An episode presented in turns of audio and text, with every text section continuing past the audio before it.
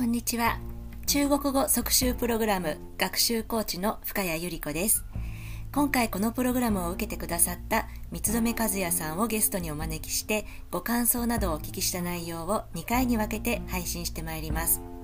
前半はプログラムを受ける前、三留さんがどんなことに悩まれていたのかをお話ししていただいています。後半は次回の配信となりますが実際にプログラムを受けた感想と、えこれからの目標をお話ししていただいています。それではインタビューの前半部分中国語学習について三留さんがどのようなお悩みを持っていたのかを、えお聞きください。今日お話ししてくださるのは、えー、三留和也さんです。三留さん、今日はよろしくお願いします。あよろしくお願いします。とまず最初にちょっと私の方から三留さんをご紹介させていただこうと思います。はいはい、えっと、はい、三留さんは実はね、私が中国の会社で働いていた時に一緒に仕事をしていた仲間ですけども、ね、お世話になっておりました。いいこちらも、こちらこそ、こちらも大変お世話になりました。で、三留さんはね、今その中国の国有企業で、え今も技術者としてご活躍をされています。はいはい、でえのいろんな内容をね試験的にトライさせてもらってきましたんで、えー、今日はぜひ率直なお話を聞かせていただければと思います。はい、よろしくお願いします。えっ、ー、とこの水富さんはこのプログラムを実際に始める前っていうのは中国語とか中国で仕事することに対してどんなお悩みをお持ちだったんでしょうか？元はね中国語でみんな会話してる中で、通訳が入るっていうのは、どうしても時差ができてしまいますし、あと通訳さんを介しててもよくわからんことがやっぱりたくさんあって、うん、それでやっぱり情報がやっぱり少ないっていうところっていうのはやっぱり非常に苦しかったですね。あなるほどね。そうそうですよね、うん、あの私たちの、ね、企業ってそう中国の本当国有企業だったから日系の企業と違って通訳さんもそんなに、ね、手厚くこう配置してくれてるわけじゃないですしね。そうなんですよ、だからもともとねこの会社入る前のあの日本の会社から中国の会社に出向してた時代っていうのは、うん、一人一人っていうわけじゃないですけど本当に数人に一人ぐらいつくよ一人二人に一人つくような感じで、はい、もう専属みたいな感じで手厚かったんですけど、うんうん、でやっぱりいざねあの直接現地の会社に来るとやっぱり状況がやっぱり違うじゃないですか。うん、そうですね。やっぱりその辺で、うん、非常に日本の会社にいた時の中国での仕事の,、うん、のやり方っていうかその、ね、状況と直接現地の会社に入った時の立場が変わった時の状況っていうのはやっぱりかなりギャップがやっぱりできましたよね。あなるほどね。とやっぱその情報がやっぱり飛び飛びになっちゃってであと聞きたい時にすぐ聞けなかったりとかってするんで。そうなんですよ、うん、そうすると仕事にも影響が出ますよね。いやもう仕事にめっちゃ影響出るんですよ、ね、だから。もうもうね全然今ね、うん、通訳さんいないから全然通訳おれない時にね いざ話したいことも、うん、本当に簡単なことやったらもうその場で済みますけど、やっぱりそのね技術的なことってやっぱりちゃんとしっかり伝えなきゃいけないことはしっかり伝えないと、うん、曖昧に伝えるとおかしくなっちゃいますから、うん、うん、やっぱりちゃんと分かってほしいから通訳使わざるを得ない時ってやっぱあるんですけど、はい、そう。いないことが いないとか他の会議に行って全然帰って来ないとか、もうそんなんで仕事を進める上ではかなりロス出ますよね。はい、じゃ結構それがストレスになってたりしたんですか、ね、かなりストレスです、ね、やっぱりあの思うのはやっぱコミュニケーション取れる仕事の環境にいるっていうのはやっぱりすごい素晴らしいことで、うんうんうん、それは日本の会社にいて 日本の語同士でみんなで仕事してるところでは分からなかったことで、はい、うんやっぱり海外の会社に来てねそういうところを肌身に感じると、うん、やっぱあれやなって海外の会社に来るってイコール基本やっぱりしゃべり喋れて聞けて当たり前の状況で来ないとやっぱしんどいなっていう、正直思います、実体験としてはい。なるほど。その一緒に働く中国人の人とのなんだろうその関係性みたいなのもなんだろう日本で働いていた時の日本人の同僚との関係性とは全然違う感じですか？そうですね。やっぱり、うん、やっぱり自由に何でも話で、うん、雑談でも何でも、うん、うん、いろんなことを自由に話できればもっと仕事も進めやすかったり、うん、スムーズにいくようなことっていうのはやっぱり多々あると感じていることもいっぱいあったんで、うん、コミュニケーションが非常に大事や。なるほどね、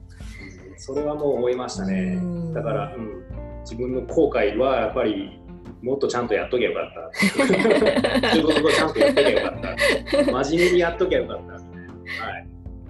仕事以外では何か困ってやったこととかってあります？やっぱあれですよね、うん、やっぱり現地で住んで住むと、うん、なんだろう。移動手段ってう自分ら車運転できるわけじゃないからタクシー乗ったりとか、そういうことありますし、はい、あと街出て、ね、買い物行ったりとかいろいろあると思うんですけど、うん、ね、来た当初はもうねまあ、なんかジェスジェスチャーとかではこう その場その場のところでは対応できるんですけどさすがにタクシーとかねそういう、うん、あの出前とかって電話かけてきよるんでね、うん、電話嫌ですよね。電話かけてきよるから、うん、もうね最初はもうそれがな非常に慣れてないから、うん、もう何言ってんだかなって思ってましたけど、うん、まあまあ、ここなね真面目に住んで、うん、生徒で3年3年ちょいかな、うん、はい。まあその辺はだいぶ強くなりましたね自分、うん、メンタルが鍛えられた。とりあえずそうそう、うん、普通の生活がまあで暮らしていく上でなんとかなるなっていう、それは強くなったかなって自分の中で。なるほど。はい そっか。だからやっぱり仕事面でもうちょっと何とかしたいっていう悩みがあったと思うんですけども。そうですね。そう。で実際にこのプログラムを始めるにあたってと、まあ、どんな目標を設定されましたか？そうですね、うん、なんか残したいっていうのが一つあるのと、うんうん、あとはちょっともうちょっとあの何言ってるかをちゃんと聞き取れて、うんうん、最低限簡単な言葉でもちゃんとあの答えてっていう、はい、最低限のコミュニケーションと、そういう、まあ、中国語に対しての、まあ、資格じゃないですけど、まあ、資格っていうんですかね、はい、その辺を残したいという、この辺を一応今年の目標にしました。うん、ね、はい、そのこう何か客観的に証となるようなものを残すっていうと例えば具体的には HSK とかそうです。HSK ですね。うん、まず4級を取って、うん、で、ね、今年中に4級取って、はいうん、今年中に5級まで取るっていうのを一つまず目標に挙げたんで、はい、はい、それをまずなんとか成し遂げるというのが今の直近の目標ですね。わかりました。そうなんですよね。はい、つか、えっと、もう、えっと、このプログラムをやってってもらってから4ヶ月ぐらい経つんですけど、その時の目標っていうのはちょっとね、今 HSK がね、試験が延期になっちゃってるんで、はい。うんまあ、実際にはまだ受けることができていないと思うんですけども。そうですね。まあ、あの、まあ、一発目3月に受験しようとしたんですけどそれ飛んで、うん、その次の4月も飛んでうん、で5月も飛んでっていう形になってるんですけど、はい、今のところ勉強して過去問とかの状況を見てると、まあ、4級は大丈夫やろってか、まあ、いけるなと、うん、これはもう自分の中でかなり自信があります。あなるほどね、はい、過去問は調子良ければ多分8割は絶対取れると思います。すごい。なるほど。でも合格ラインはもう必ずいってる感じなんで、あ多分絶対いけます、ね、絶対いけます、うんうん、合格ラインは絶対いけます。なるほど。でもなんか、あの、旗から見てると、その、例えば12月とか1月とか、あの、そうそう。あの時あれ、三留さん HSK 要求って受けるの、受けるって言ってたけど、申し込んだのかなとか思って、なんか聞いたことありましたよね。なんか申し込みましたとか、2月に受けるのかなと思って。深谷さんも、にもね、あの、まずは申し込みましょうってずっと言われてて、はい。じゃあ、まずは、深谷さんが3月ぐらいどうですかってところから始めます。うん。うんあやべえ。3月だと2か月しかねえな そうそう。そうだからあの頃だってでヒアリングとかさ、まあ、語彙力が全然なさすぎて全然聞き取れないとかずっと言ってて。なんか暗号のようにしか聞こえない。だからなんかすごい受けるのすごい嫌そうだったのにだから今はもう試験がないのがなんかもうでなんか早く試験受けたくて仕方ないぐらいな感じに見えるんですけど、ちょっとさっさと片付けたい感じだ なるほど、ね、そう。でもなんかその旗から見たらすごいなんかその変わりようがすごいんですけど自分の中ではなんかそういう変化って感じることありますか？変化ですね、うん、ややっぱりそのま、真面目に取り組み出したっていうのもあるんですけど、うんうん、やっぱり変化って言ったらそうですね日常の中で、うん、あのなんかふとした時とかに、うん、あれ？この単語ってピンなんやったっけ？とか、うんうん、今中国で働いてる分いろんな言葉のシャワー浴びたり、はい、あとひたすら飛び交う中国のあの WeChat がバンバンバンバン飛び交ってる中で、うんうん、それバーって見ながらあれ？この単語前出てきたな何やったっけ？うんうん、あこの日本語中国語で何やったっけ？っていうのでかなり辞書を見る癖がめちゃめちゃつきましたね、うん、前はどうしてたんですか？前はもう分かんないからそのまんま放置前放置放置放置か、うん、放置かあの長押ししてあの、うん、ファンインしてくれるやつでピロンって、うんうんうん、そうそうそう。もう分からんっていうのでもう最初から、うん、あの考えようとしないんで、すぐファンインボタン使って、うん、普段なんかある程度ざっくりしたファンインしてくれるから、うんうん、なんかそんな曖昧な感じで理解してた。あそれがなんか自発自分で調べるようになった。自分で調べるようになりましたね、うん、だいぶ、うん、自分で調べるようになったのと、うん、あとはやっぱり2か月で4級の試験っていう状況に迫られてたので、やべえなっていうのでやっぱり毎日やるっていうね、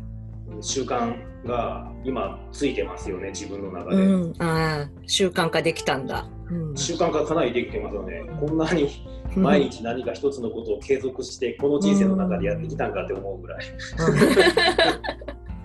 そうでも毎日1時間以上やってたもんね。そうですね。ね多分本当この4か月でやってない日って数日じゃないですかね。うんうん、そうですよね。よねうん、片手で入るぐらいしか、うん、もう今日はできんで。そうそうゼ、ゼロ時間だった時のって2日か3日ぐらいですよ。そうですよね。うんうん。習慣化したっていうのがやっぱり一番良かったですね、これ。なるほど、ね、なんかそうそう逆にしない日はなんかちょっと不安になるんですよね。こう習慣になるとか。今日やってねえしやべえなって。うんうんうん。なんか気持ち悪くなるんですよね。そう。ちょっとでもやれやったらいいんでしょうけど、うんうん、あちょっと今日全くやってねえなやべえなっていうの。うんうんうん。そういうのは、うんね、それがやっぱり良かったかな。そのなんだろうそう中国に対する気持ちとか今変化ありました。なんか前はもう自信がないとか。中国語に対してですか、うんうん、今4か月やってきて、うん、ヒアリングはもうほぼ毎日なんか聞,、聞いたりはしてて、うんうん、で、うん。まあ、前よりはだいぶ自信できたなと思いながら、うんうんうん、まあ、実践はね会社行けばみんな、してたんで、うんうん、そこで必死に聞き取ろうとしてるんですけど、うんうん、やっぱりまだまだやなっていうのは自分の実力まだまだやなっていうのは、も物差しじゃないですけど、うんうんうん、現場で感じることはできてるんであかん、うん、このままじゃあかんっていうふうに、うんうんまあ、自分に鞭打ってるような感じですね。なるほど。でもなんか前と比べると全然なんか心の持ちようが違う感じがすごいしますよね。まあそうですね、中国語に対して取り組む姿勢っていうのは前に比べたら積極的になってますよね。うん、うん、前は花からそういう努力を自分もしてないですし、うん、ちょっとしたそのね、うん、感じ方の変化みたいなのも、前はなかったのが今は、真摯に中国語を身につけたいっていう気持ちがやっぱり 頭の隅にずっとあるんで、うんうんうん、そのね、一つの捉え方の前の捉え方と、ね、中国語わーって喋られてる前の捉え方の今の捉え方は全然変わってますよ。あなるほどね。なんか前はもうあもう全然わかんないもうっていう感じだったのがそんな感じではないなんか何言ってるか聞き取ろうとしようとする。聞き取ろうとして、そう。範囲も来てくれてて、うん、あの直訳あの通訳ずっとせんでいいから分からんこと時は聞くからその時まで待っててっていう形で必死に聞こうとして、うん、まあなんていうか、うんうんうんうん、ずっと通訳してもらうっていうのはちょっと減らしに行こうとして。おおすごい。っていうのは、うん、前から比べたらちょっと進歩しましたね、うん、なるほど。やっとけもう言わさないけど。いやいやいや。いやいや始めるのに遅いことはない。んですそうですね。その辺はだいぶ変わりましたね。はい。そうですね。